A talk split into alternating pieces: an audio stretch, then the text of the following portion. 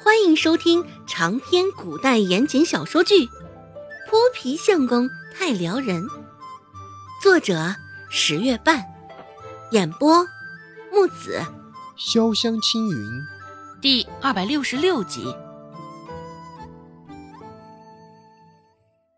周有巧原本是不想让位给周芷的，只是奈何周芷的动作甚是强硬。抬筷子时还会有意无意的戳他的胳膊，最后耐不住心烦，终是挪动了屁股，给了周芷一席之地。周有巧那点心思，周芷怎会不知道？且不说女人是最懂女人心的，光是周芷这两世活着加起来的岁数，也有周芷的两倍了。看上去周有巧面色是不动，只是心里却已经开始风起云涌了，各种想要使坏的心思也都争先恐后的涌了上来。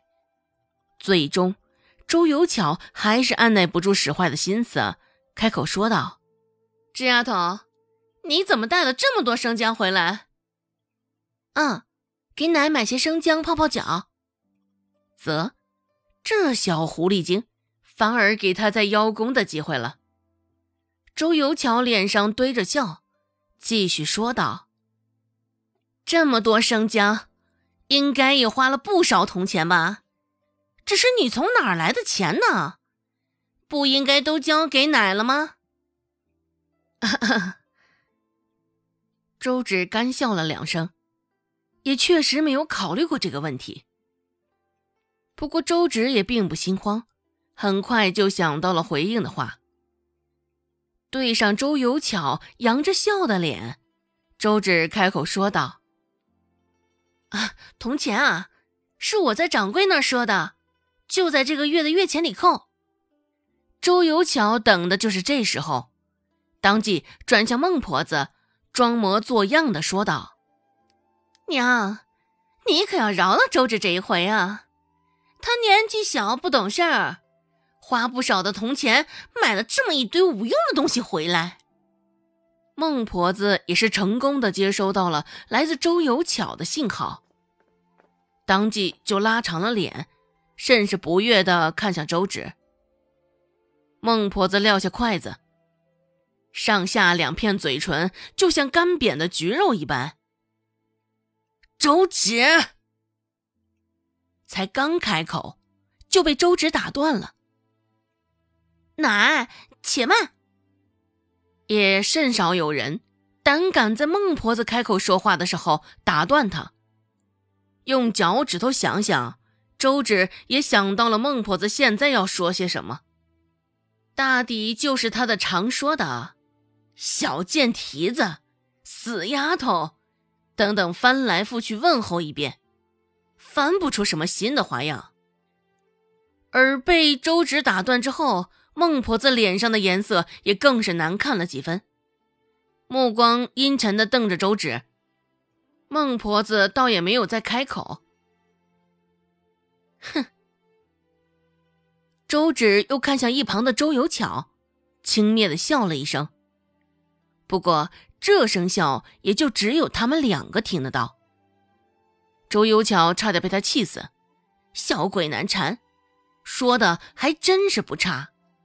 周有巧这个死丫头，不就是难缠的要死？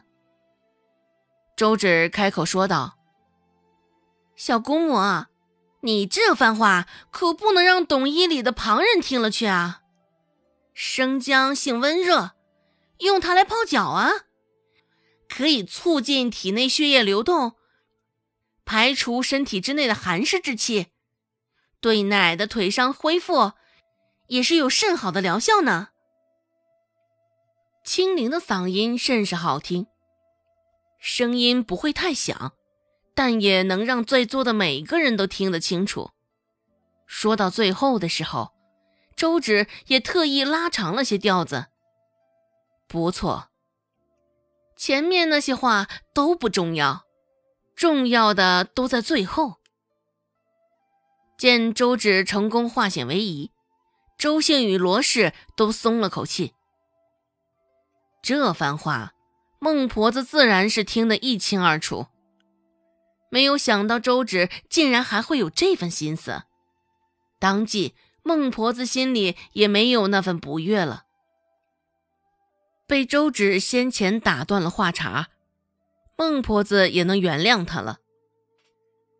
周芷那话，既是暗暗讽刺了周游桥蠢笨，又是拍了孟婆子的马屁。偏生周有巧还拿他没办法。周有巧不死心，继续挖坑道。功效是不错，只是花这么多铜板，是不是太过铺张了？是啊，花钱买这玩意儿真浪费。孟婆子又开始黑着脸了。现在他就跟个墙头草似的，在周芷与周游巧两边摇摆。周芷脸上很是从容，不紧不慢的说道：“小姑母，你说的这是什么话呀？花点铜钱能让奶的腿快些恢复啊？有什么铺张的？要我说也是值得才是啊。”顿了顿，周芷又继续说道：“况且，奶，你不晓得啊。”当董掌柜知道我买的这些生姜是为了给你治腿，董掌柜更是当着药铺内的人狠狠夸了我一番。这番瞎编乱造的话，周芷说出来也是脸不红心不跳，也是为了孟婆子安心、放心、欢心。董掌柜在孟婆子眼中，无疑就是一个财神爷的象征，重要极了。现在听周芷这么说，买些生姜竟然还收获了董掌柜的青睐，孟婆子别说有多开心了。本集播讲完毕，感谢您的收听，感兴趣别忘了加个关注，我在下集等你哦。